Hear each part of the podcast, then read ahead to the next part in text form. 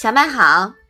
上一章啊，我们提到了梁启超先生对于“不惑、不忧、不惧”的解读，很精彩的，对吧？嗯。那今天呀，我们要一起来读《子罕第九》的第三十章。你先来念一下好吗？子曰：“可以共学，未可以适道；可以适道，未可以立；可以立。”位可以全。妈妈，世道是什么意思呀？是啊，是往的意思。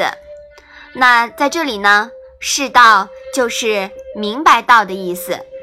立是什么意思呀？立呀，是践行的意思。全又是什么意思呢？全呀，是规则。那在这里呀，引申为懂得全变思维，达全。其实呀，达全的意思，我们在《泰伯》第八的第一章和《子罕》第九的第十七章都提到过。那这一章的意思呀，你能不能来说一下？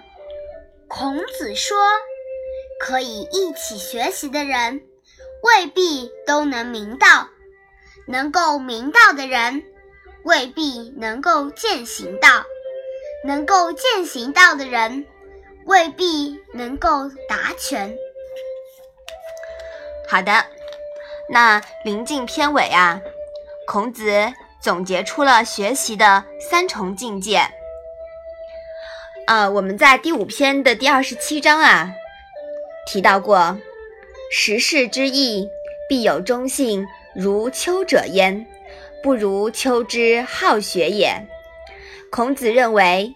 一个人要做到忠信，并不是最难的，其实最难的是真正的好学。那么，什么是真正的好学呢？肯定不是颜回那种笨笨的好学，是吧？嗯。那在《泰伯》第八、第十七章里面啊，有这样一句，叫“学如不及，犹恐失之”。嗯。就阐述了学习要知其所以然，登堂入室就是明道，明道了之后呀，才可与世道。那明道过后呢，才能活学活用，经世致用，践行道才算与立了。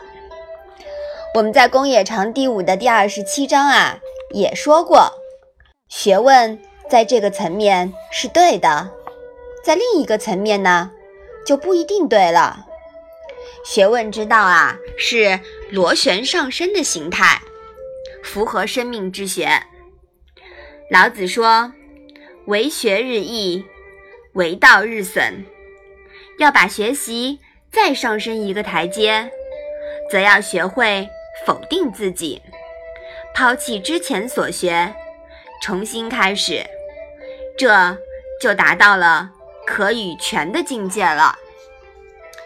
所以说呀，可以全的境界是很高的，是吧？嗯嗯，你还需要慢慢的去领悟和学习。好，我们把这一章啊再来读一读。子曰：“可以共学，未可以适道；可以适道，未可以立；可以立。”未可以全。嗯，好的。今天呀，我们讲了学习的三重境界，这是在我们以后的学习当中都要反复的去品味的。那我们今天的《论语》小问问就到这里吧。谢谢妈妈。